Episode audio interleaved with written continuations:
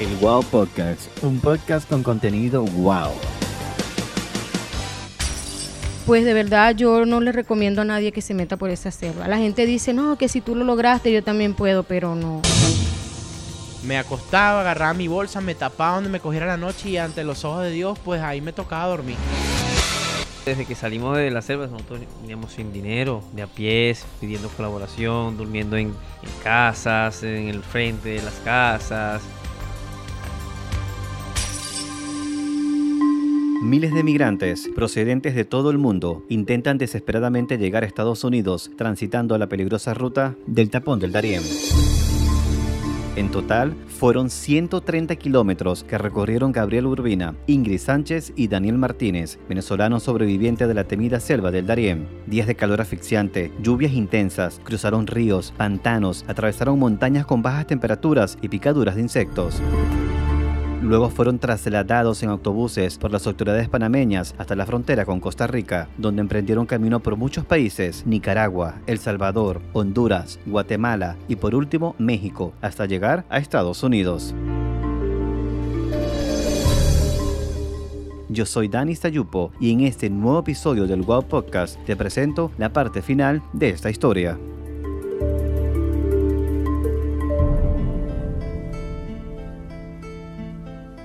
Gracias por acompañarnos para que escuchen la parte final de esta historia. Eh, Gabriel, sé que estás bastante conmovido. Yo les pido disculpas porque de verdad que revivir estos momentos no es nada fácil y yo quiero saber qué pasó ese día que sales de la selva. Mm, Bueno, ese día como salgo de la selva o ya cuando me soltaron que pues ya podía avanzar hasta donde yo. ya sales de la selva. Bueno, fíjate, cuando me dice el autobús, bueno, hasta aquí los trasladamos, este es el terminal de Costa Rica, ya a partir de ustedes de aquí pueden continuar. Eso fue un choque a la realidad porque yo sentí un sinfín de emociones, estaba súper contento. Vuelvo y te digo, del solo hecho de recuperarme mi pierna, poder seguir adelante, ya yo estaba motivado. Yo pues eh, me dejaron en el terminal, me metí en Google Maps y comencé, bueno, ¿cómo hago para llegar a, a Co- a Costa Rica? ¿Cómo hacías con la señal? Pues fíjate que la señal de Tigo me funcionaba en Panamá estando como, como con la señal colombiana. Me funcionaba porque activé el roaming internacional. Me- la parte del plan que había metido en Colombia me servía hasta que se me acabara en ese país. Entonces me sirvió la herramienta, ¿verdad? Llegué al terminal allí de Costa Rica, ya había más migrantes obviamente, busqué, me relacioné con esas personas, vi cómo podía hacer. Pero entonces llegó el momento de la situación pude avanzar hasta lo más cerca de la frontera, pero entonces no hallaba cómo, porque cruzabas la frontera, pero tenías que montarte en un bus. O sea, era una frontera que no era tan complicada. De todas las fronteras que se, estaban, que se venían para aproximarla, la en teoría, la de Panamá y Costa Rica era la más fácil, porque en ese momento Costa Rica y Panamá, pues venía el tema del COVID, venían que no podían, este, se cuidaban mucho entre frontera y frontera, las personas que tenían que avanzar tenían que tener sus vacunas, sus cosas. Y yo me debatía en que tenía plata, en que no tenía plata y que necesitaba dinero. Pero entonces, pues, esa primer, esas primer días que yo salí de verdad, si te soy sincero, yo ese día me quedé en el terminal, yo ese día dormí en el piso, yo ese día busqué comunicarme con mis familiares, decirle que estaba vivo, que estaba bien, porque como todos nos demoramos 10, 12 días en pasar la selva, yo me demoré 7 y medio, más 16 hospitalizados, eran 25 días que mi familia no sabía de mí. y yo les, Claro, entonces pues me publicaban por grupos, miren, no saben si... Y como yo no tenía medios, entonces la gente, ay, sí, ese muchacho yo lo vi con la pierna muy mala, él no podía no sé qué broma. Mi familia llegó a pensar pues que me había pasado algo. Yo me perdí porque pues no tenía, en el primer campamento que te dicen ellos, si tú subes una loma, hay señal en la parte alta de la loma. Pero yo estaba en una carpa, no podía salir, yo no tenía contacto con la gente porque eh, ellos te llevan a un lado y ahí tú no sales ni nada. Yo no sabía absolutamente nada, yo no sabía si era lunes, si era martes, si era de día, si era de noche. Solo estaba ahí bregando que en algún momento tenía que salir. Pues ese día me comunicó con mis familiares, qué alegría saber de ellos. Bueno, yo esa noche dormí en el piso, venía una selva, pero yo estaba feliz. Yo estaba súper contento, yo decía, bueno, de aquí para adelante caminar. Al otro día amanecí, bueno, ya, ya debatirme. Bueno, tengo que levantar 17 mil colones, que era la moneda de Costa Rica, para poder avanzar hasta Neily. De Neily tenía que avanzar a San Vito. De San Vito me iba por toda la costa, por la Ubita, porque por San José o la vía San José a dos horas y media de, de salir de ahí de ese terminal, había un retén donde devolvían a todos los migrantes. O ciertos autobuses eran parados. O si tú pagabas 50 dólares te dejaban avanzar. Pero yo no tenía ni el dinero para el autobús ni para pagar los 50 dólares de eso. Entonces, pues nada, yo me levanté ese día. Recuerdo que en el terminal fueron abriendo los negocios así tempranito, que si los que vendían desayunos y eso. Y yo vi varias personas que pues estaban abriendo su negocio, pero que estaban haciendo como que el último aseo, organizando las cosas para preparar los desayunos. Y pues yo vi dos, tres personas que yo dije, bueno, alguno de estos me le voy a llegar y me voy a ganar la voluntad. Y así fue, me llegué, hablé con una señora, le dije, vea, madre, voy para los Estados Unidos, la verdad estoy varado, necesito completar mi pasaje, si usted quiere venga, yo le ayudo, yo barro, dígame si tiene losa o plato sucio, yo se lo friego, si le tengo que prestar alguna colaboración, no, mijo, tranquilo, gracias. Yo, bueno, ¿qué voy a hacer? Otra opción, me fui a otra opción y el señor sí fue receptivo, pero ya comió, porque ¿cómo va a trabajar sin, sin nada en el estómago? Eh, sírvale un, un, desayuno. Y pues ahí fue, el señor me prestó el apoyo ese día, me preguntó que cuánto necesitaba. Yo le dije, mire, patrón, yo lo que necesito es avanzar. Yo lo que necesito son 17 mil colones para poder avanzar.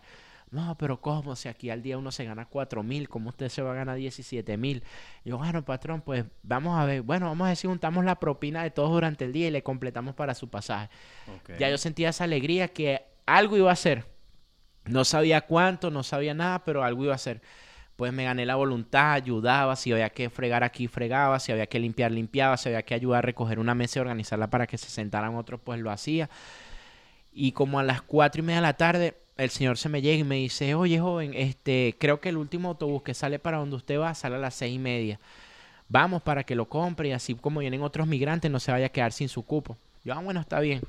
Cuando fuimos, el señor compró el pasaje, los 17 mil colones, ¿verdad? Y me dio 10 mil colones y me dijo, tome, le doy 10 mil porque creo que el otro pasaje le vale 4 mil. Y yo, perro, patrón, no puede ser, en serio, sí, vale, tranquilo, usted de verdad se veía, usted no me vino a pedir dinero ni nada regalado, usted dijo que usted quería trabajar todo el día y eso pues nosotros lo observamos junto a mi esposa, que no era de que, ah, que el muchacho necesita 17 mil, vamos a dárselo. Así de fácil. Así, no, yo le dije, no, venga, yo los ayudo, denme la oportunidad, un trabajador más. Y ellos me prestaron el apoyo y así fue. Avancé hasta San Vito, después subí a Neily y yo me fui por toda la costa. Y las costas de Costa Rica es lo más hermoso que uno puede conocer o hasta ahora lo que he conocido. Esos son tierras fértiles donde por el camino encontré durazno, manzana, patillas, piña, naranja. Después de salir de ese lugar tan horrible. bueno, ajá. una recompensa. Uy, no, yo me. Cambiar un poco Exacto. Esa mente de todo. Aparte que la gente por el camino era muy receptiva porque no era normal como era una ruta nueva, porque yo no me quería ir por donde estaba el retén porque me daba miedo que me devolvieran. Y yo me fui por acá y la gente se quedaba impresionada. Pero ¿por qué usted se vino por aquí si todo el mundo se va por San José? yo, mira, lo que pasa es que yo estoy viendo aquí en el mapa que por aquí yo me puedo y la gente se me queda viendo como que, perro, pero si a este chamo le falta un poco de países y usted por todo el camino va a estar viendo ahí su teléfono.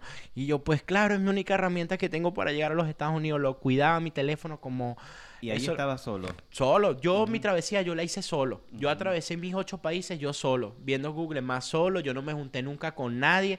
Las veces que me juntaba eran en las fronteras de esos países para tomar decisiones. Pero yo no dejaba que nadie se me pegara al lado ni nada porque una persona la puede ayudar otras personas. Pero dos, tres, cuatro, cinco, diez las personas no se van a parar, hey, sí, vengan, voy a ayudar a 10 personas, le voy a dar todo. Entonces yo en esa parte yo corrí con mucha suerte, porque como venía solo, como de pronto hablaba bien, de pronto me ganaba las personas, veía más o menos por dónde les podía entrar, pues eso me ayudó muchísimo. Bueno, viene un señor y me dice, no, que si quiere, pues quédese aquí esta noche y broma, y mañana en la mañana hay un trabajo, si usted quiere. Yo, bueno, está bien, me quedé en su finca, pasé esa noche allí. Y bueno, hermano, el otro día cuando íbamos vía al trabajo donde había que recoger como especie unas fruticas verdes pequeñas, que había que llenar unos sacos y ya el trabajo era como de cinco horas. Comencé a hablar con esas personas, hermano, y todo el mundo sorprendido. No conocían a nadie porque yo me metí por una ruta donde no pasaban los migrantes, pues por evitar, porque yo no tenía los recursos. Y ellos se quedaron sorprendidos como que, bueno, ¿y este muchacho cómo va por aquí? Bueno, hermano, cuando terminé de trabajar, que nos devolvieron a la finca del Señor, entre todos hicieron una vaca y me dieron como 150 mil colones. O sea, yo tenía una cantidad de plata en mi bolsillo que yo ni sabía lo que tenía en el bolsillo. Yo llego. Ángeles, ángeles en el camino, Gabriel. Tal cual, yo no tenía nada y se lo, ellos pues también les, les van a contar sus historias, pero yo no tenía absolutamente nada, hermano. Y de la nada tenía esa cantidad de plata en mi bolsillo y cosas de Dios. La verdad yo no sabía por qué, yo no sabía, entendía. Le di gracias, allí pude coger mi autobús y me fui para Nicaragua. Cuando llegué a Nicaragua, allí se podría decir que es donde primeramente me relacioné con otros venezolanos. Porque cuando llegué a la frontera estaba un puente y había una frontera plana. Como un, suponte tú como especie de un desierto, pero con árboles, pero era plana.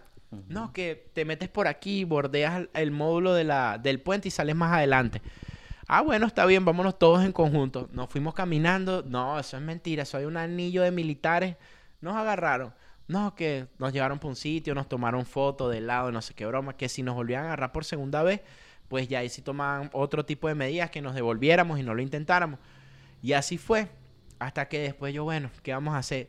Nos devolvieron. Nos metimos por otro lado, nos agarró otro grupo de militares que no tenía nada que ver con esto. No, mire, pero si ellos están ya en el, reportados en el grupo, denle para atrás, no lo vas a volver a reportar. Y ahí fue cuando llegué el momento que, ¿cómo iba a ser? O sea, yo necesitaba avanzar, tenía el dinero, tenía las ganas, tenía todo, lo que no tenía era por dónde pasar. Y fue cuando de casualidad el mismo muchacho que te va a contar esta historia me lo volvió a encontrar en El Salvador, en la casa donde estaban ellos. El día que los conocí a ellos me volvió a encontrar con este muchacho. Ustedes se conocieron en El Salvador. Sí, a ellos los conocí en El Salvador. Pero la historia con este muchacho es una anécdota loca. Porque yo veía que todo el mundo, no, que sí, que por aquí yo, pero hermano, si no hay paso, ¿para qué nos vamos a volver a meter si ya nos devolvieron dos veces? Yo le dije a este muchacho, amarrímonos los cordones, ¿verdad? Los dos, y démosle por el río, que del río, ¿quién nos va a sacar? No, que tú estás loco, que yo no sé nada muy bien. Mira, hermano, ese río va hacia abajo. Tú solo tienes que mover los brazos y tratar de que tu cabeza no se hunda. De resto, vamos de frente. Y el muchacho me dice, no, pero no, yo así no me voy. Yo, bueno, entonces yo me voy solo. Comencé a alistarme, guardé mi teléfono, mi cartera. La gente se me quedaba viendo como que este chamo se va a meter al río. Claro que me va a meter al río. Estos tipos del río tendrán que sacarme muerto, pero para el río no se van a meter a mojarse. El chamo cuando vio que yo estaba decidido me dijo, no, yo estoy igual que tú, yo no tengo dinero, yo me voy contigo. Vale, amárrame los cordones. Nos amarramos los cordones, nos lanzamos al río y comenzamos a nadar. Los primeros 200 metros eran finos, hasta que de pronto por allá salieron unos militares. ¡Ey! ¡Alto! ¡Párense! Y yo, párense, no, tienen que meterse al río a sacarme, nada más rápido. Y él no tenía muchas habilidades para nadar. Y llegó un momento en que yo quería como que darle más rápido, pero sentía que mi pie estaba amarrado con el de él. Y yo, hermano, pero dale, dale, nada. Y en eso, plan, plan, plan, que se paren. Y comienzan a correr al borde del río. Y yo, hermano, esos para el río no se van a meter, ni nos van a meter plomo para el río, porque ¿qué le van a decir después? Ah, no, los matamos porque iban nadando en el río. Eso es algo tienen que parar por adelante para que nos saquen. Y hermano, nosotros le dimos, le dimos, le dimos, le dimos, hasta que llegó un momento en que ellos iban corriendo y llegó un límite en que ya ellos no podían ya seguir avanzando. Párense, párense. Bueno, le dimos, pasamos el puente y la gente sobre el puente, era una broma de loco, la gente no volteaba a vernos así como que, perro, porque escucharon los disparos y algo sabía que estaba pasando alrededor. Y veníamos, eran nosotros por el medio del río dándole y la gente, wow, mira esos muchachos. Y después que pasamos, se fueron corriendo al otro lado del río. Míralos, allá van. Y hermano, nosotros pasamos, pasamos, pasamos. No tuvimos, cuando ya avanzamos, suponte unos 25 minutos metido en el río, yo le dije a este, vamos a salirnos, porque puede ser que más adelante haya especie de que el río sea plano y nos estén esperando. Vamos a salirnos aquí. No, que cómo nos vamos a salir, que vamos a salirnos, hermano, a algún lado vamos a salir, a carretera, lo que sea. No, que definitivamente tú estás loco, que porque yo me vine contigo. Yo, hermano, ya pasaste. Esa gente todavía está ya esperando cómo pasa. Ya pasamos el río, ya estamos en Nicaragua. Listo. Menos mal que pensabas rápido las acciones, porque si no, imagínate. No, cuestión de segundos. Da rap. Sí, porque ya estaba aburrido. Ya los tipos me habían visto dos veces. No, por a pie no me iban a dejar pasar. Plata no tenía paso a abordarlos. Entonces yo, la única manera era el río. Ya veníamos de atravesar miles de ríos. Bueno, salimos del río. Cuando estamos saliendo, pasamos por una finca. Y cuando pasamos la finca, que salimos a la carretera, vemos una construcción. Y nosotros no le llegamos a la gente de la construcción y todos se quedan así porque nosotros salimos empapados. Bueno, una pregunta, ¿cómo hago para ir a Managua? Y todos se quedaron así como que no, pero ¿dónde salieron ustedes? No, que nosotros somos migrantes, no nos dejaron pasar, que nos metimos por el río. Ustedes se metieron por ese río y nadaron, no, pero ahí hay babillas, ahí hay no sé qué cosa, ahí hay animales. Wow. Hermano, nosotros no sabíamos nada. Simplemente era lo que, la met- el método que yo vi para pasar. El muchacho, pues, se sintió mal, dijo que él no podía avanzar así, que él tenía también su familia, que él no podía estar tomando decisiones así. Y pues nos separamos, pues las personas nos ayudaron, esas personas que estaban trabajando allí, nos ayudaron a montarnos con, con especie de unos chalecos con los chalecos este de como que si fuéramos obreros, nos hicieron esperar al, al cambio de turno a las 3 de la tarde y cuando ellos fueron a coger el bus para Managua nos montamos en el autobús ya secos como que si fuéramos obreros, sin hablar y sin nada. Ellos nos pagaron el pasaje, llegamos a Managua y en Managua pues ya ahí sí me separé del muchacho. Yo me quedé cuatro días en Managua pues recuperándome, bañándome, la tranquilidad, ¿Dónde te comer. quedaste en Managua exactamente? En Managua, en el terminal, hay dos hoteles. Uno que es horrible y el otro es menos horrible, pero se llama más bonito. Y me que no recuerdo el nombre, la verdad, pero allí me atendió una muchacha llamada Xochitl que me prestó el apoyo increíblemente. Yo no tenía como pagarle la habitación, le fui sincero, pero le dije que las poquitas cosas que tenía se las podía dejar empeñadas, que era solo mi cédula y mi licencia. Y pues a través ya de eso, pues podría eh, pues quedarme. Y así fue, yo me la puse a hablar con un familiar de que me iba a pagar un giro al otro día, el giro para ver si me lo podía recibir ella, porque no tenía cómo recibirlo. Y entonces la muchacha me envió 200 dólares, me hizo el favor, me dejó quedarme allí, me prestó su apoyo, me, me ayudó a lavar la poquita ropa que tenía. Y esos días me sirvieron de aliento.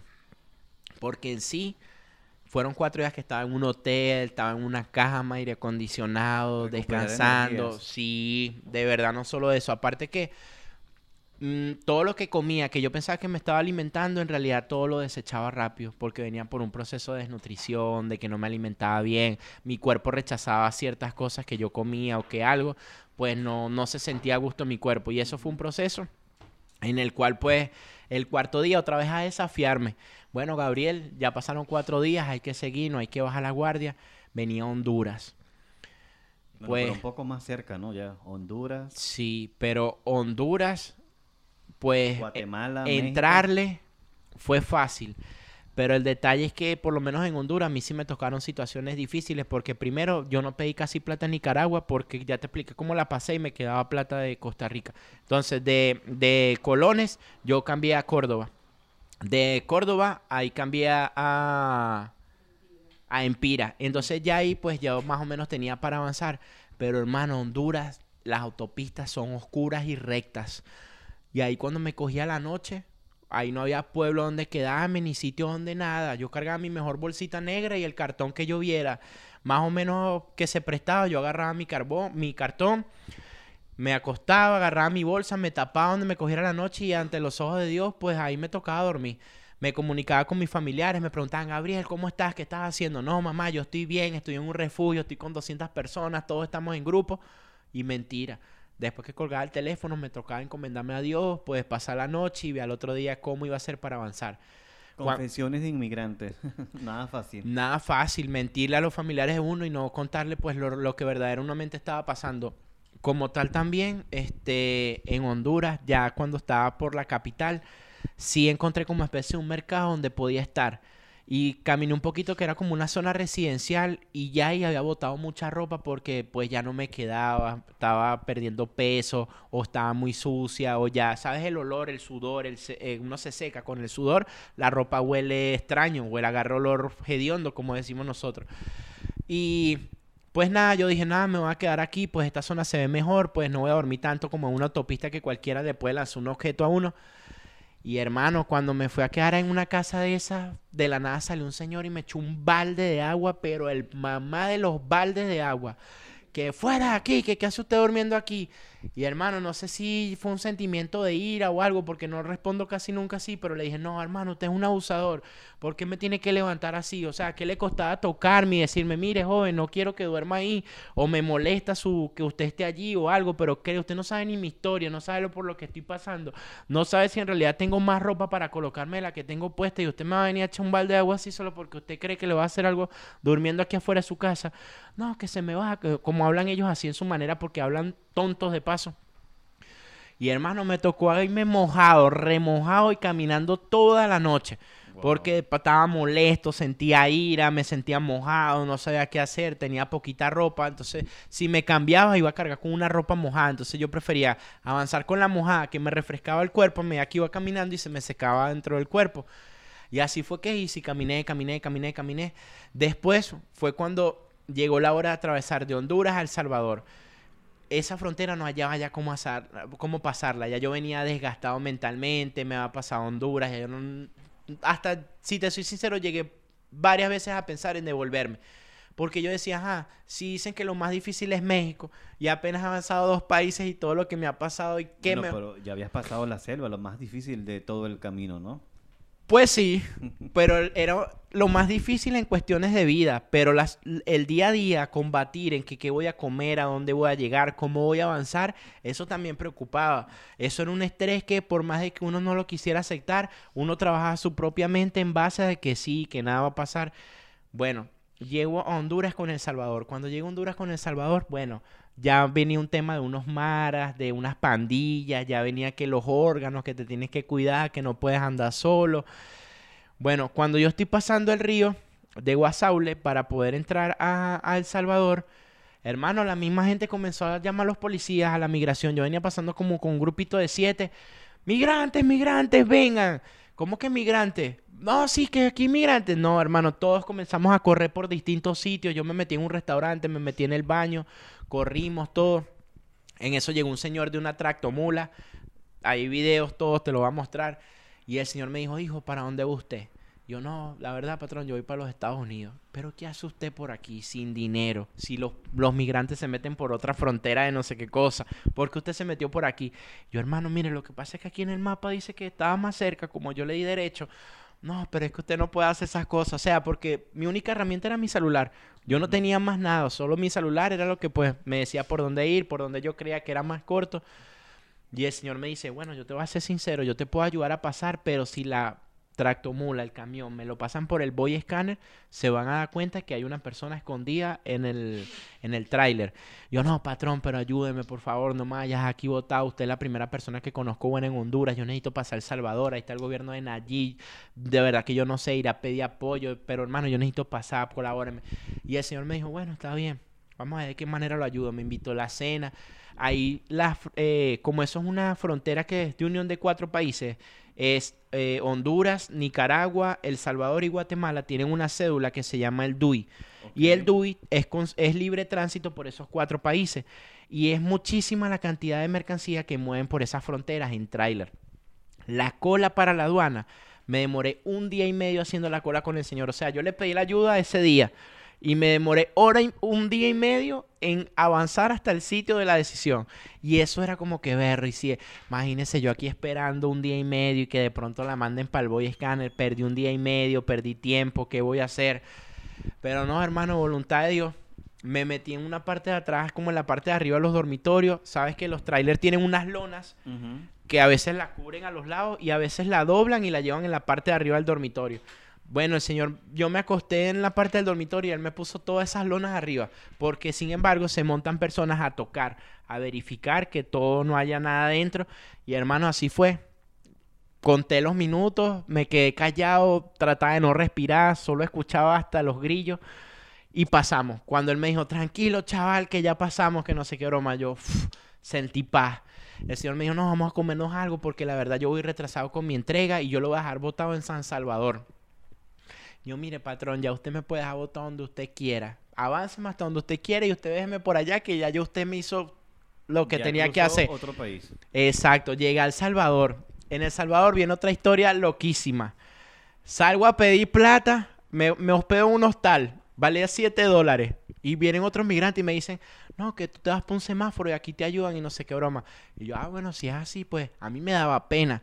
Un semáforo, pedir plata. Pero yo dije, no estoy haciendo nada malo, nadie me conoce. O sea, pues pena, ¿por qué? La necesidad. Me fui por un semáforo y gritaba cuando el semáforo se pone en rojo. Buenas, le pido disculpas a todos, de verdad. Soy un muchacho, va para los Estados Unidos, no tengo plata, necesito avanzar. Y pasaba y la gente me daba un dólar, me daban dos dólares, me daban centavos. Yo, verga, pero la gente es receptiva, me está dando. Al final del día voy a poder hacer algo, pensé yo. Y en eso, pues, pasó una doctora, que es la doctora Luz Estrella.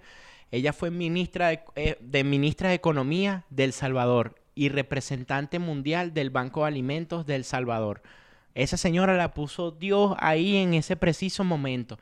El esposo de ella es el señor Antonio Rodríguez, es el venezolano, ¿verdad? Y cuando yo estaba diciendo, no, yo soy venezolano, que no sé qué broma, baja el vidrio la señora y me dice, ajá, pero usted venezolano, ¿qué hace aquí? ¿Para dónde va usted? Yo, no, madre, voy para los Estados Unidos, pero tranquila, si me... Yo la vi en esa camioneta y yo dije, no, a lo mejor no vaya a ser que me vaya migración o algo. No, hagamos algo. Boom, cambió el semáforo mientras me puse a hablar con ella. Lo espero allá adelante a 100 150 metros. Vaya que necesito hablar con usted.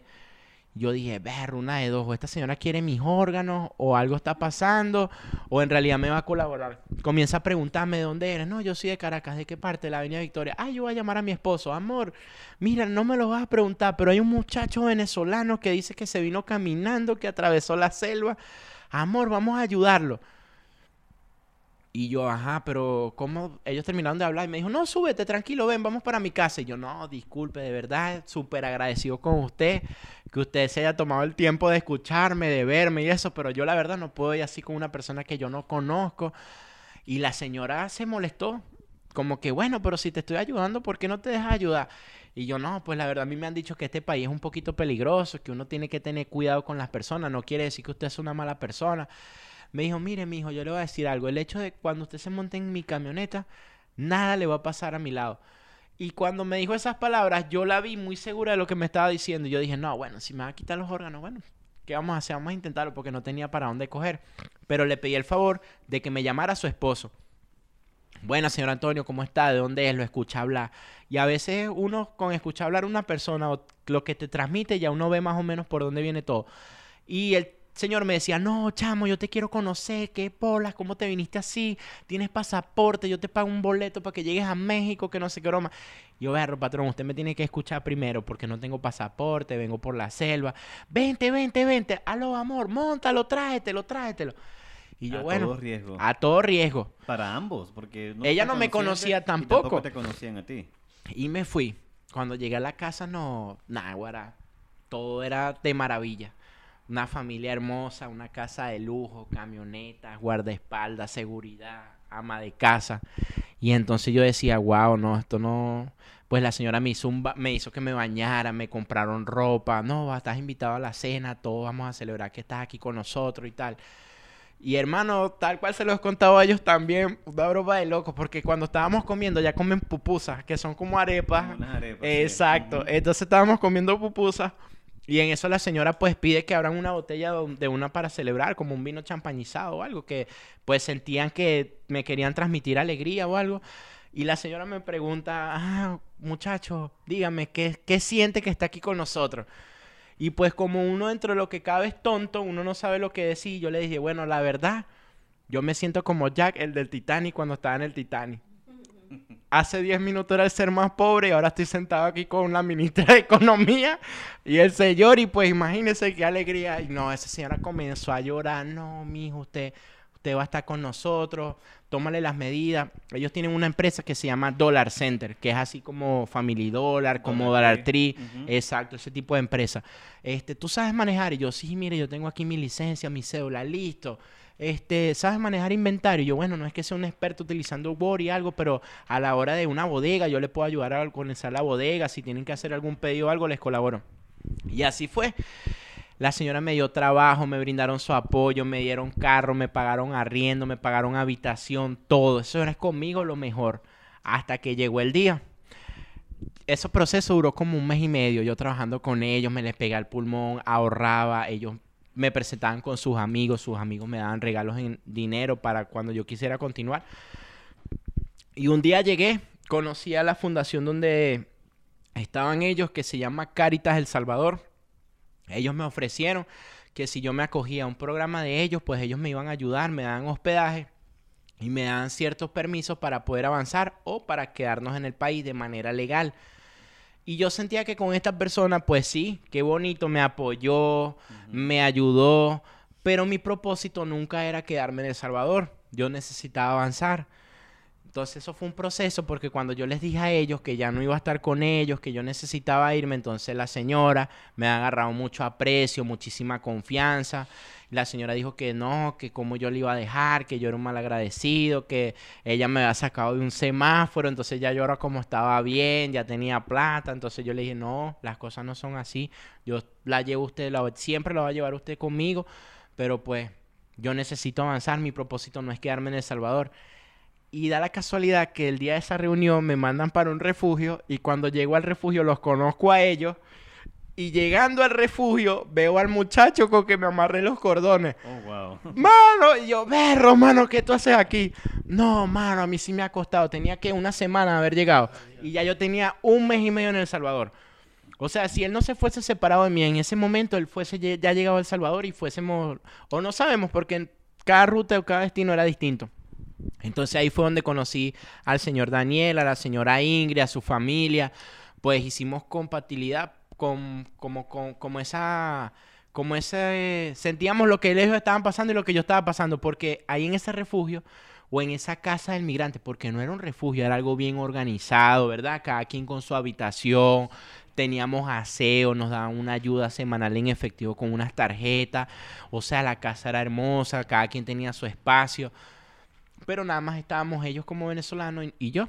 Los demás eran de Nicaragua, había una gente de Egipcio y había una gente de Honduras. Okay. Yo los conozco a ellos, le, escucho el acento que ellos tienen y le digo, no, ellos son venezolanos. ¿De dónde son? No, que de Maracaibo. ¿Por dónde se metieron? Por la selva. Comenzamos ese día, mejor dicho, a con... contar historias. Claro, no, ¿y tú por dónde? No, que yo por aquí, que no sé qué broma. Y pues, hermano, ya ahí me estaba sonriendo un poquito la vida. Ya yo estaba, tenía dinero ahorrado, pues tenía mis cositas pues alquilamos un carro en El Salvador. Bueno, eso mejor dicho, de, de no tener nada, conocimos, íbamos a la playa, salíamos, íbamos al centro comercial, íbamos al cine, nos desestresamos. O sea, yo vi en ellos como que el señor era mi papá, ella era mi mamá, yo era mi hermanito y entre todos somos una familia. Porque de por sí yo venía solo, no sentía nunca nadie. Conocí a muchas personas y muchas familias, pero no, nunca sentí como... Ese calor de unirte a alguien. A alguien, exacto. De yo decir, yo me les voy a unir a ellos, solo lo sentí con ellos. De resto, a mí no me importaba. No, yo ando solo, yo ando solo, yo no necesito a nadie. Y pues de allí para acá hicimos una unión, ellos ahorraron también. Este, comenzamos a jugar un torneo de béisbol allá en El Salvador, todos los fines de semana, con los hijos de ellos, compartíamos con gente de otros países también. Y ahí armamos el grupo. ¿Y qué tiempo duraron en El Salvador? Nosotros duramos cuatro meses. Yo como dos meses y medio. Hasta que un día pues llegó el día. Llegó el día donde a mí me cayó el pago que me daba la organización, a ellos también. Pero teníamos una dificultad, que era que una semana antes a Alejandro lo estábamos jugando béisbol y un bate le había dado aquí. Y tenía esto. En la cara. en- sí, en la nariz. ¡Pum! Y eso fue horrible. Pero eran más las ganas de salir, de que sí, que vámonos, que vámonos. Y así fue entonces cuando nos compaginamos y nos unimos entre todos y comenzamos a avanzar desde El Salvador hasta Guatemala y de Guatemala hasta México. Pero entonces ya en México nos tuvimos que separar porque yo sí podía avanzar, pero ellos sí tenían que esperar por un trámite de una visa. Y ya yo previamente en Guatemala, por andar con ellos, a pesar de que andábamos juntos, de que ellos no me estaban pagando nada a mí, ni yo le estaba pagando nada a ellos, cuando nos paró la policía, a mí me iban a poner trata de personas. Porque ellos pensaban de que yo los estaba guiando a ellos a subir a los Estados Unidos, que yo era su coyote. Y eso fue un dilema súper. A nosotros nos pararon y, y les puede preguntar a ellos, a mí me llevaron para un sitio, a él se lo llevaron para un sitio, a la señora se la llevaron para un sitio y a los hijos para otro sitio. Y a veces lo que ellos decían o lo que no coincidía porque no estábamos preparados. Él de pronto podía decir que él venía de un lado, yo venía de otro porque no sabíamos No si... se Exacto, mucho. no sabíamos mucho. Y nada, yo por mi lado yo dije, no, pues la verdad yo vengo subiendo con ellos, pero pues venimos todos juntos, ellos no me están pagando nada a mí, simplemente somos personas que vamos todos a los Estados Unidos. No, pero ¿cómo usted sí anda con su pasaporte legal y ellos no? Que esto ante otros ojos se puede prestar para que usted lo está subiendo. Bueno, hermano, le caímos bien, ¿verdad? Móntense en su carro y devuélvanse, nos dijeron. Móntense en su carro, devuélvanse, no lo vuelvan a intentar. Y ese mismo día, desde una frontera, nos fuimos hasta la otra frontera, hermano. Ah, no nos van a dejar pasar por aquí. Está bien, nos vamos por la otra. Y hermano, nos fuimos rodando como siete horas, porque era el día, hermano. Nosotros estábamos decididos de que ese día teníamos que estar en México, sí o sí. Y ya yo mi vibra con la vibra de ellos se unió y entre todos Íbamos así como con una bola. Mucha fuerza. Exacto. Una cosa de Dios también. Faltando 200 metros a donde estaba la última alcabala, nos tuvimos que parar en seco. ¿Se acuerda cuando los policías estaban ahí en el medio? En el medio, o sea, la calle era para allá y para acá. Y en el medio habían como cinco policías. Y a todos paraban los carros y se le quedaba viendo así. Y el muchacho que nos venía manejando el carro se paró en seco. No, no, no, no, por ahí no podemos pasar. Yo, hermano, hay que esperar el momento oportuno. Esa gente va a tener que parar más de cinco carros y se van a ocupar todos. Una broma de Dios, hermano. Trece fueron por un lado, doce fueron por un lado. Y le dije, dale, hermano, dale. No, pero dale, pum, le moví la broma. Acelera, ¡guan! Y hermano, pasamos. Pasamos esa broma y después que pasamos eso, hermano, llegamos a un sitio donde era una frontera que no nos iban a molestar si no buscábamos problemas o algo. Hicimos los contactos, se tuvo que pagar un dinero para poder avanzar. ¿Cuánto pagaron? Ver, ustedes gastaron que como 400 y pico, ¿verdad? Una broma increíble. Nunca habíamos gastado tanta plata en los otros países ni en la travesía y ahí por cuestiones de que una hora que duramos con ellos, en una hora casi 450 dólares y ellos tuvieron que bajar una... como por el río, pero era horrible bajar, Daniel. O sea, cuando te digo que era horrible era que la bajada era así, de piedra, así, a un hueco. Y después del hueco atravesar el río y después del otro lado subir otra vez. Y yo estaba esperándolo en un carro a la salida, pero yo no sabía por dónde ellos iban a salir. Y yo estaba para arriba, para abajo, Oh, para arriba, para abajo. aventura todo, imagínate. Sí, toda una aventura. Y de pronto pues no sabíamos. Y ellos, pero Gabriel, si ya salí, que estamos aquí, pero ¿en dónde, hermano? Yo no los veo. Y eso fue para allá y para acá. Y ahí lo pudimos atravesar como con una mosca. Era que un carro adelante marcando el camino y ellos venían en la parte de atrás pues ahí viendo. Y ese fue el duro más, fue como que el golpe más duro al bolsillo, porque de pronto todo lo que nos costó a nosotros ahorrar esa plata para... Fue en un día, en una, en una hora, en una hora. No obstante con eso, llegamos falta de recursos a para pasar para México y ahí tomaron ellos una gran decisión que era que lo único que tenían para pasar era dar su celular. Y ahí fue cuando ellos, el patrón dijo, no, pues aquí no nos podemos quedar, vamos a tener que dar celular, pasar los contactos para el correo, pasar los contactos para no sé dónde. Y un señor nos dijo, no, pero vénganse para mi casa, ahí se pueden quedar esta noche y descansan. Y todos nosotros pensamos que no nos íbamos a separar. Estábamos ya en la casa, instalándonos, echándonos un baño, esperando para que íbamos a comer. Y en eso llega el señor y les dice a esto, no, no, no, vamos, vamos, vamos, que ya van para México. Pero ¿cómo así? Si usted dijo que mañana. No, sí, ya me lo voy a llevar. Y ahí llegó el momento en donde nos tocó separarnos. Ellos eh, avanzaban, ¿verdad? Y yo salía el otro día. Y ahí fue donde nos separamos, seguíamos en comunicación por mensaje de texto, por videollamada, ellos me seguían preguntando cómo iba yo, que por dónde me metía y así.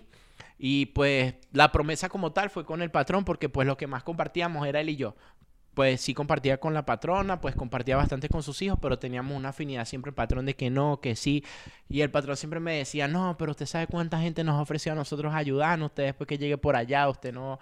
Y era lo más lógico, porque cualquier persona después que logra sus objetivos se olvida de las promesas, Y de eso todo. pasa muchísimo cuando las personas emigran. Cuando ya estaban en territorio mexicano y ya deciden cruzar Estados Unidos. Bueno, nosotros afortunadamente cuando entramos a, México, en Chiapas, ahí Migración activó un plan que nunca lo había hecho en la historia. Migración estaba trasladando a los migrantes a ciertas partes del centro del, del centro del país y ahí nos entregaban la visa humanitaria y la CUR, con lo que ya nosotros pudimos prácticamente movilizarnos en todo el territorio nacional de México con toda tranquilidad. Tenemos documentación legal donde pudimos trabajar porque, como te digo, nosotros veníamos desde que salimos de la selva, nosotros veníamos sin dinero, de a pies, pidiendo colaboración, durmiendo en, en casas, en el frente de las casas. Recuerdo que en Costa Rica una vez nos tocó dormir en un puerto porque, pues obviamente, pues, claro, sí que no teníamos dinero, traíamos carpas. ¿Qué tiempo duraron en México? En México duramos como 43 meses. Eh, entramos a México el 20 de noviembre, cruzamos la frontera de Guatemala con México y salimos de allí para acá el 19 de febrero, que logramos cruzar la frontera de México con Estados Unidos. ¿Por Pero dónde cruzaron exactamente? por Piedras Negras. Pero como ya mi esposo le comentó, nosotros logramos la visa humanitaria que nos permitía movilizarnos por todo México. Llegamos a Monterrey. En México hay un, un un documento que le dicen la CUR, que es lo que le permite a los, a los mexicanos y a las personas que están legal ahí poder trabajar. Nosotros en Monterrey logramos trabajar como tres semanas y reunir el dinero para seguir avanzando. Y pues sí, el 19 decidimos y ya Gabriel nos había dicho que pues que ya podíamos venir, que ya él tenía un apartamento donde podíamos llegar y eso. Y así hicimos, ese mismo día salimos de la casita en la madrugada, llegamos a Piedras Negras como alrededor de las 5 de la tarde. Y no fue difícil cruzar, en realidad vimos que el río no tenía la corriente tan fuerte y vimos que cruzó un grupo de haitianos, unos hondureños y por allí pues cruzamos y allí estaban las personas, los militares de aquí de Estados Unidos esperando. Pero bueno, realmente sí, nosotros la trayectoria fue dura, pero lo logramos. Usted como ya cuando pasó la selva, todo ese recorrido por tantos países, ¿qué le dice a las personas que ahora mismo quieren intentar algo así? Pues de verdad yo no le recomiendo a nadie que se meta por esa selva. La gente dice, no, que si tú lo lograste yo también puedo, pero no. De verdad la situación es muy dura ahí. Ahorita está lloviendo mucho, hemos visto que hay muchas personas desaparecidas, muchos que han muerto, otros pues que así sean jóvenes, lamentablemente subir esas montañas les cuesta un resbalón. De hecho yo tuve una caída, gracias a Dios no me dañé ni una pierna, pero sí mi brazo todavía yo estoy padeciendo de eso, de esa caída en la selva. Y como te digo, pues sí, yo no les recomiendo a nadie que lo haga. Que si tienen otra manera de salir de Venezuela por vía aérea o, otra ruta, que la tomen, porque la selva es realmente, para mí es un infierno. Qué difícil es emigrar de esa manera. Señores, tomen sus precauciones, como lo dijo la señora Ingrid. Emigrar de esa forma irregular no es lo correcto, ponen en riesgo sus vidas eh, transitando por ese lugar tan temido, tan difícil y de verdad que la vida no es un juego. Señor Daniel, en esta nueva vida que tiene en Chicago, ¿a qué se dedica? Bueno, yo trabajo eh, con una empresa que trabaja con demolición, o sea, en desastres, por ejemplo, inundaciones de las casas, desastres naturales, todo ese tipo de cosas. Es una empresa que se llama, como lo nombró ya Gabriel hace un rato, eh, Blue Sky. De hecho, trabajamos más bien para una empresa, una, una agencia de empleo, First Call. Y ahí ellos nos, nos, ubican en distintas empresas. Afortunadamente, pues, eh, nos ha ido muy bien aquí, gracias a Dios. Y, y yo, pues, eh, yo cuando recuerdo que una de las promesas que hice yo, pues, de cuando llegara acá a los Estados Unidos era utilizar algunos de los, de los recursos que recibiera para ayudar a algunos de los migrantes. Y, y yo, la verdad, sí, yo motivo muchos, a muchas personas que que están en esas situaciones, en tanto en Venezuela como en otros países, en Chile, Colombia, que pues sí, yo los motivo a que, a que, a que hagan lo mismo, que traten de, llegar acá, pero, pero por ningún medio entran a la selva. Pues ahorita hay otras rutas que no, no necesariamente tienen que pasar por esa travesía. No, es algo que no se lo recomiendo a nadie. Ese momento, Gabriel, cuando llegas a Estados Unidos, Pisa suelo americano. Bueno, ese día fue extraño, la verdad, porque yo me quedé en el Hotel El Prado. Las personas que escuchen esto van a saber que queda al frente del terminal de Ciudad Cuña. Yo pues llegué a las once y media de la noche a Ciudad Cuña. Eh, muchas personas se iban a lanzar al río porque ya sabían más o menos por dónde se tenían que meter. Pues yo sé nadar, no le tengo miedo a que algo me picara porque ya pues yo decía, bueno, no, no creo que ya aquí en los últimos 100 metros me vaya a pasar algo. Pero sí me quería cuidar, porque sabía que habían carteles, habían cosas de noche, no, yo no me voy a meter. Pues salí, yo volteé, vi dos hoteles y yo decía, wow, pero es que cómo me voy a meter un hotel frente al terminal. Si la policía o migración llega, pues ahí es donde están los migrantes. ¿Para dónde más se va a ir la gente? Y yo dije, bueno, vi muchísima gente que se estaba metiendo para el hotel, para el hotel, para el hotel. Y yo dije, nada, yo me tengo que pegar allí porque esa gente en la mañana va a salir, ¿verdad? Y cuando ellos salgan, yo me voy a ir detrás de ellos porque ellos van a saber por dónde es que van a pasar. Y así fue. Puse la alarma a las 5 y cuarto, me eché un baño, me alisté y estaba en recepción. ¡Pam! Con mi botín de guerra, mi bolsito, todo, ¡pum! De repente escucho por allá como ya ruido como a las seis y pico y veo un poco de migrantes que están bajando. Y de repente salen y cuando salen llega una vans y se montan todos en la van y ¡fum! se van. Yo digo, Berry, ¿qué pasó aquí? Pues yo esperándolos y que para seguirlos y nada, se fueron. Y yo, Berro, ¿ahora qué hago? No, pero yo anoche vi que entraron como 30 personas, todavía hay gente allá arriba, digo yo. Pasa un ratico como a las siete y media, yo veía que la gente decía que uno tenía que pasar temprano porque ya después a las 8 ya migración daba vueltas o algo. Y yo, no, vale, ¿qué hago? ¿Qué hago? ¿Qué hago? Bueno, en eso bajan otro dos parejas y dos muchachos. Y llega un Malibú y un carro así de esos largos viejos y ¡pum! Se vuelven a montar y se van. Y yo, no, vale, pero ¿qué está pasando aquí? Claro, ya la gente ya los tenían dicho, mira, te vamos a ir a buscar tal momento, bajen, algo así. Yo dije, no, vale, bueno, ni modo si Google Maps me ha acompañado en todo el camino, no me va a fallar en los últimos metros. Cuando me meto, el hotel quedaba dos cuadras a la derecha y una más así como diagonal. Y yo, no, vale, pero esto está cerquita, porque esta gente se va en... No entendía, pues. Mm, bueno, voy dándole, voy caminando, viendo para todos lados, veo la broma y veo como especie de una bajada entre dos casas de un vivero y una planta de agua. Yo digo, bueno, qué raro, por aquí fue. Voy bajando, cuando voy bajando veo personas que salieron del hotel cambiándose, cambiándose, hablando con dos personas allí que estaban encapuchadas. Y yo dije, bueno, me les voy. O sea, fue un momento incómodo porque no hallaba también cómo llegarme a preguntarle, mire, por aquí es que puedo pasar hacia allá. O no sabía, pues. Y ese momento de miedo, pues no supe controlarlo. Y mi miedo era caminar y caminar. Y los tipos me veían cada vez como más raro. Y después les pregunté una pregunta, amigo, disculpen. Eh, por aquí llego a los Estados Unidos. Y toditos se quedaron como que si eso fuera un cementerio, callados. Y uno de los tipos me dijo, sí. Y yo dije, me dio miedo. Yo dije, verro, ¿qué estará pasando aquí? Entonces yo saqué mi teléfono. Yo saqué mi teléfono y comencé a grabar. Mamá, mire, ya llega a los Estados Unidos, me va a meter al río.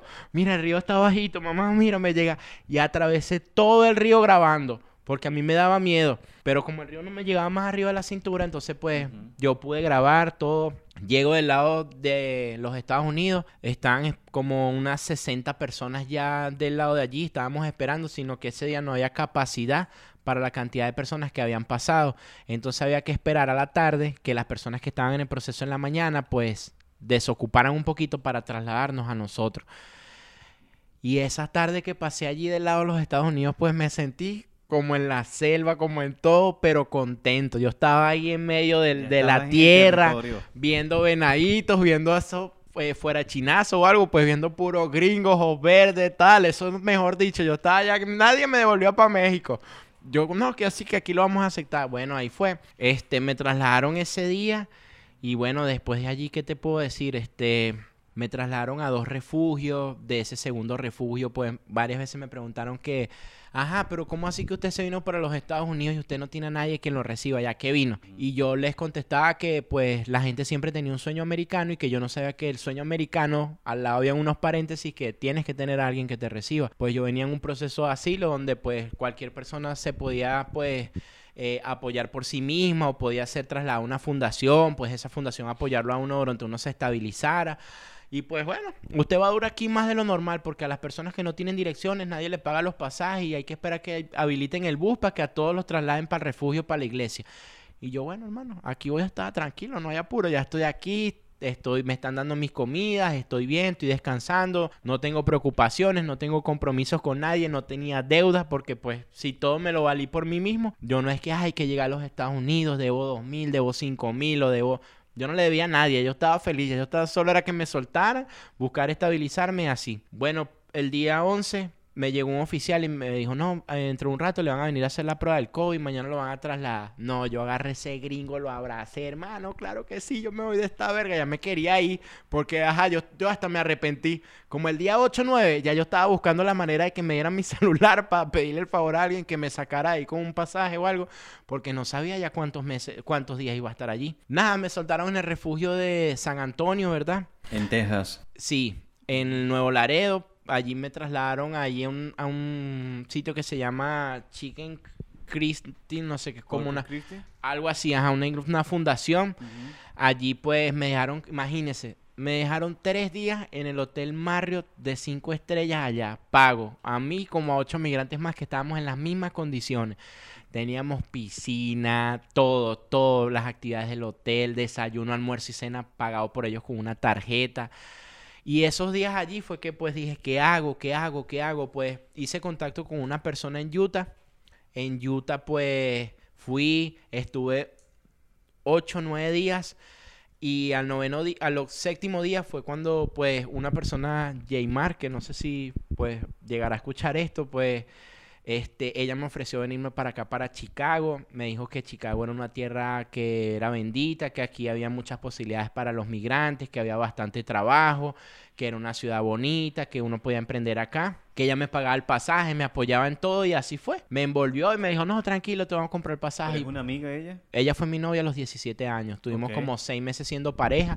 Se preocupó bastante por mí en la travesía, pero pues yo nunca le pedí ayuda a nadie, nunca le pedí favores a nadie, siempre era por mérito propio. Y así fue. Aterricé aquí en Chicago un 14 de diciembre a menos 26 de temperatura. Y cuando aterricé aquí en Chicago, pues la persona Jaymar me bloqueó del WhatsApp, me bloqueó de Facebook, me bloqueó de Instagram yo no hallaba qué hacer, que como a la deriva, no hallaba dónde ir, no entendía qué estaba pasando. Este, ¿Qué hiciste ahí, Gabriel? Cuando te bloquearon de todas las redes sociales. No, eso fue un proceso que yo no entendía. O sea, lo que yo te quiera transmitir ahorita o te quiera decir, yo no entendía lo que estaba pasando. Porque en teoría, yo después que ya me soltaron, yo sentí que mi travesía había acabado que ya lo que venía era un proceso de construcción en el cual yo tenía que trabajar, buscar dónde arrendarme, comprarme mis cosas, pero ya yo no estaba en mi mentalidad que iba a pasar trabajo, que otra vez tenía que estar en la calle, ahora se venía la nieve y yo, yo nunca había visto la nieve, nunca había compartido, yo tenía una camisa corta, yo no tenía ropa de, de invierno. De invierno porque por todo el camino uno buscaba hasta fresco, yo no tenía ropa, así una chaqueta, un suéter o algo. y para los que no conocen Chicago, el frío es muy difícil, es muy complicado. Extremadamente difícil. Entonces, pues yo duré un rato en el terminal, pues pensé como buen católico que soy que de pronto la muchacha se había quedado sin batería, de que le habían robado el teléfono, de que el teléfono se le había ahogado, o sea, siempre pensando no lo malo, pero mi corazón decía que algo malo estaba pasando, solo que no lo quería asimilar de esa manera. Pues nada, me tranquilicé un poco, agarré un taxi, pedí que me llevaran al centro, al downtown, McDonald's, algo cerca donde pues no pudiese gastar tanto dinero para comer. Comí en el McDonald's, puse a cargar el power banks, cargué mi celular, necesitaba buena batería porque no sabía en realidad qué iba a hacer, ni a dónde iba, ni nada. Y en eso pues sentí que me dieron ganas de caminar, de salir, de ver más o menos cuál era mi zona, qué, qué podía hacer, qué hoteles habían cerca, quería averiguar cuánto costaban para de una vez meterme en un hotel. Y resulta que en ese proceso vi un parque que tiene calefacción, tenía sitios que yo veía que la gente apretaba un botón y pum, prendía un bombillo y eso le transmitía ondas de calor. Y me acosté, me acosté allí como media hora y en esa media hora pasó un señor y me comienza a decir en inglés, no sé, ta, ta, ta, ta, ta, ta, ta, y yo, no, sorry, no inglés, solo español, Venezuela, I from Venezuela. Ah, sí, Venezuela, ajá. Ahora dígame algo, ¿qué hace usted acostado allí si esto es un, con un parque privado, esto es una zona, no sé qué cosa? Ah, pero le entendía o qué? No, él ya comenzó a hablarme en español. Cuando él vio que no hablaba inglés, pues yo le dije que español, él me dijo que qué hacía allí. Yo le dije, no, pues la verdad, pues no sé. Él me dijo que me iba a echar a la policía. Yo ahí fue cuando le respondí, le dije, bueno, pero si usted me echa a la policía, en realidad me estaría haciendo un favor porque no tengo hoy dónde dormir, no sé a qué vine acá, no sabía que aquí caía nieve. Discúlpeme si usted cree que estoy en una zona de donde no puedo estar, pero no tengo a dónde ir, estoy analizando. Y el señor se me quedó viendo así como pensando, analizando lo que yo le estaba diciendo. Y pues el señor dijo, no, espéreme aquí un momento, ya vengo. Y el señor fue, vino, me llegó con chaquetas, me llegó con monos de esos de calefacción medias, zapatos. Bueno, aunque los zapatos que me llevo eran 40 y yo cargo 44, no me quedaron, pero tuvo el gesto de, llevarme algo, ¿verdad? El señor pues comenzó a hablar conmigo, ajá, que, iba a hacer estos días. Yo le dije, hermano, por lo menos ya usted me dio una chaqueta, ya voy a poder dormir más cómodo esta noche, pues voy a ver mañana qué hago, a dónde voy o algo. Y él me dijo, no, fíjese que yo tengo una casa en Gary que la compré hace poco, que solo me hace falta lijar unas paredes y pintar. Si usted quiere, pues allí puede dormir. Yo le doy un colchón le doy sus tres comidas, pero eso sí, solo le puedo dar 100 dólares diarios. Y yo, no, pues tengo donde dormir y me está diciendo que me da comida. yo, sí, sí, sí. Entonces, señor, bueno, espéreme un momento aquí mientras voy a buscar mi carro y ya listo unas cosas del apartamento de mis hijos y vamos entonces, estamos a tres horas de acá. Cuando el señor se fue, yo comencé a sentir como cosas. Yo dije, bueno, pero ¿y por qué este señor me va a llevar así? Lo que te digo, siempre pues evaluaba todas las opciones. Yo decía, ¿por qué este señor me va a ayudar si él no me conoce? Él no sabe si yo me voy para allá y vengo y lo amarro y le robo o algo. O sea, y en los Estados Unidos, o sea, que uno puede pensar, oh, pero en los Estados Unidos que pase eso de que yo te voy a ayudar, o sea, yo no entendía eso. Yo llamé a mi mamá, le dije, mira, mamá, mira, la muchacha me dejó botado aquí, no sé qué hacer, se me llegó un señor, dijo que me quería ayudar. Pues mamá, yo lo que voy a hacer es que cuando llegue te voy a mandar una foto de la placa y bueno, si me llega a pasar algo, pues ya tú sabes que a, a través de esa placa o algo, pues puedes saber de mí. No, hijo, pero ¿cómo se te ocurre? Yo, ajá, mamá, pero ¿qué hago? Estoy a 20, menos 27 grados, me estoy muriendo del frío, mi cuerpo no aguanta, estoy que reviento los labios, los oídos, todo. Y pues, nada, hijo, pues con la bendición de Dios vamos a estar orando por ti. Y más fue lo que yo pensé cosas malas del Señor que todo lo que ese Señor me estaba ofreciendo a mí. Y lo estaba haciendo de corazón. El Señor me llevó, me dio mi colchón, mi abrigo, estuvo pendiente. Mire, los zapatos no le quedaron. Al otro día fuimos a un Walmart, me compró unos zapatos de mi talla. Venga, que para que usted se sienta mejor. Porque él veía mi cosa de que él tenía muchos familiares de México que se habían venido para acá, que habían pasado circunstancias, más no sabían de nadie que atravesara ocho países caminando. Cuando él me preguntaba, ¿cuánto se demoró usted? No, yo me demoré seis meses y dos semanas. ¿Cuánto? Seis meses y dos semanas. Si yo venga, hermano, mire, ve, pues comencé a mostrarle fotos, videos del tiempo, de lugares.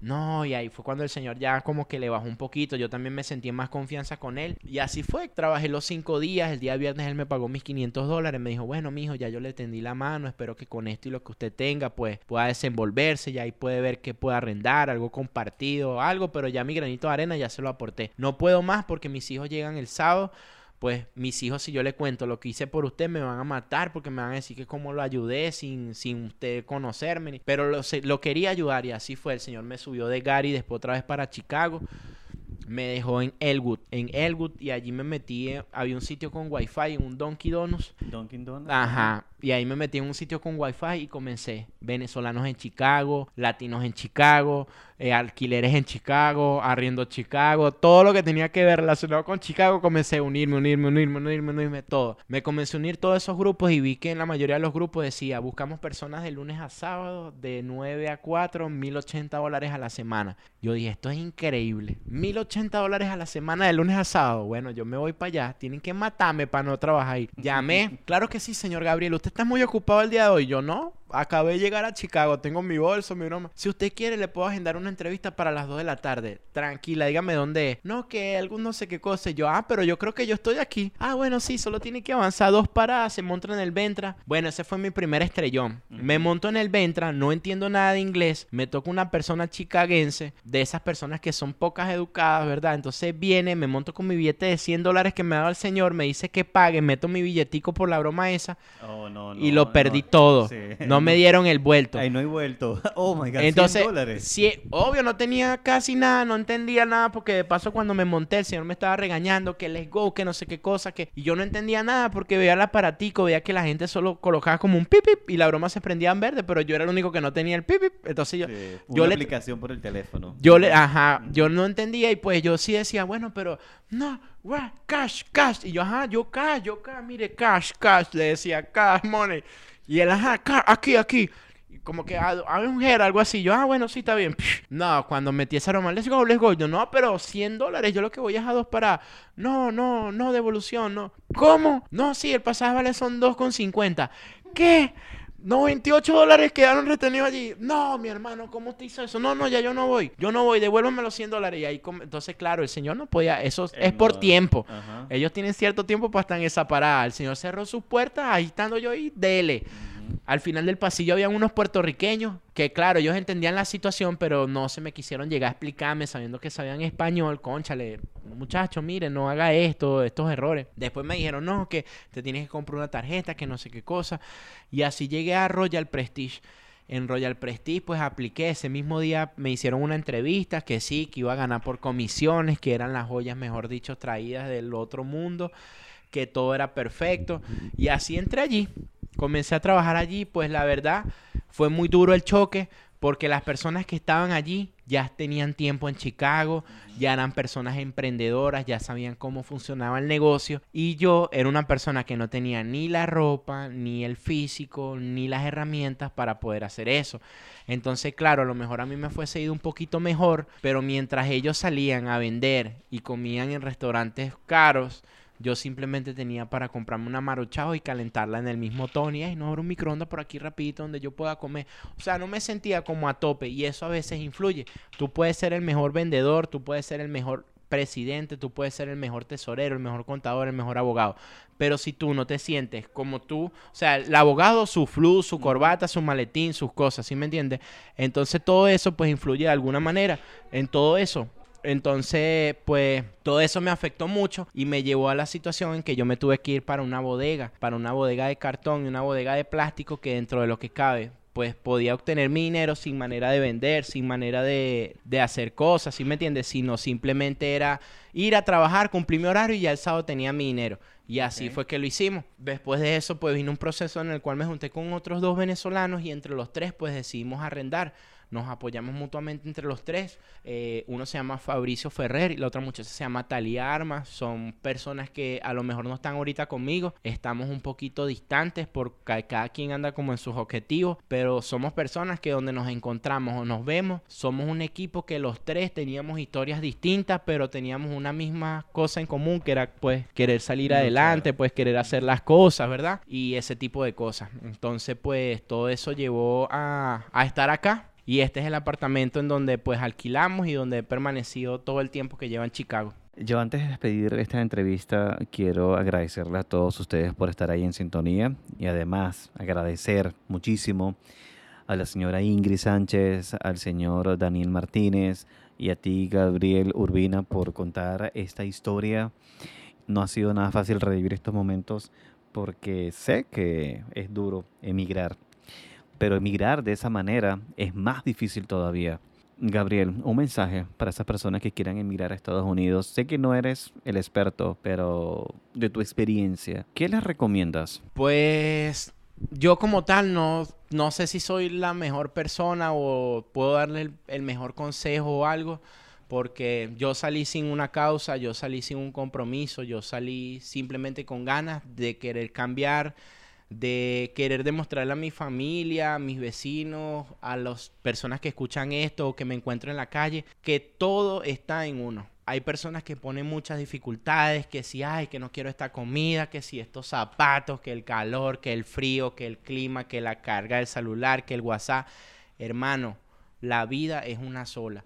Todo el mundo tiene derecho a cambiar su vida en cualquier momento. Como yo lo hice, lo pueden hacer muchas personas, pero lo que sí les podría decir, tomen sus precauciones, no cometan ciertos errores que uno cometió en su travesía o en algún momento de su vida que los lleve a tomar decisiones que le pueda costar la vida. Últimamente hemos visto muchas noticias en la selva del Darién donde personas, padres de familia, madres con hijas se meten a la selva por lo mismo que uno sintió en algún momento, querer cambiar su vida. Eh, lamentando mucho los venezolanos tenemos una cosa, de que es que si Daniel pudo, yo puedo. O sea, pero no, si Daniel no tiene condiciones, ese muchacho nunca ha hecho nada, como si él pudo, yo no voy a poder. Pero es que una araña, una culebra, una mala pisada, una mala nadada, te puede costar la vida. Entonces, pues mi, mi, mi mayor consejo está en que hagan sus sueños pero de la manera más organizada. Con precaución. Con precaución. Todos, todos podemos soñar, todos podemos cumplirlo. Muchos me decían, para los Estados Unidos, este se volvió loco, ¿cómo se va a ir caminando? Muchos, él, otros que llegaron después de nosotros. Estás loco, yo para allá no me meto, ni loco. Y el loco llegó a los Estados Unidos sin necesidad de nada, sin necesidad de apoyo, sin necesidad de muchísimas cosas, pero nunca perdí la fe, nunca perdí las ganas de querer comenzar de cero y nunca me faltó ese aliento interno, porque es que aliento a otras personas, tú vas a escuchar en la travesía no, pero es que por aquí están secuestrando, no, pero es que por aquí están matando, no, que por aquí están devolviendo. Hermano, eso es tema de día a día, eso no es que ahorita está la situación más difícil que el año pasado, es lo mismo, solo que pues, de pronto hay pues métodos distintos, organizaciones distintas de los Estados Unidos, a lo mejor no es el mismo tiempo que uno pasaba preso antes que ahorita, pero en sí muchachos, háganlo de la mejor manera. No se metan por la selva, busquen la manera de organizar sus documentos, sus papeles, su pasaporte, busquen hacer escala en otro país, busquen otro método que no sea el más incómodo para ustedes. Y recuerden que si ustedes van por un sueño americano, ustedes son la esperanza de su familia. Entonces pues no jueguen con esa esperanza o no jueguen con ese sueño de que de pronto sea la última vez que ustedes vean a su familia. Bueno Gabriel, te deseo todo el éxito del mundo en esta nueva vida aquí en la ciudad de Chicago, en Estados Unidos. Y bueno, yo le pido al señor eh, Daniel que le envíe un mensaje a las personas que están escuchando esta edición del Wow Podcast. Bueno, mi mensaje es este simplemente eso, pónganse sus metas eh, y busquen sobre todo siempre una motivación. La mejor motivación, por lo menos para mí, fueron mis hijos, el darles un mejor futuro acá en los Estados Unidos. ¿eh? Y lo logré Ahora, bueno, ya está de parte de ellos el que puedan echar adelante. adelante. Sí, entonces eh, a personas que, que eso, que busquen la mejor motivación y le echen ganas. Les deseo todo el éxito del mundo, de verdad. Definitivamente, venezolanos valientes. Es increíble esta historia. Yo me despido. Que les vaya muy, pero muy bien. A todas estas personas, de verdad, les deseo también el éxito. Que están aquí en vivo escuchando esta transmisión. Venezolanos también. Y señores, yo a ustedes que están ahí en sintonía, le doy las gracias. Y nos encontramos en la próxima edición del Wow Podcast. Yo soy Dani Sayupo. Adiós.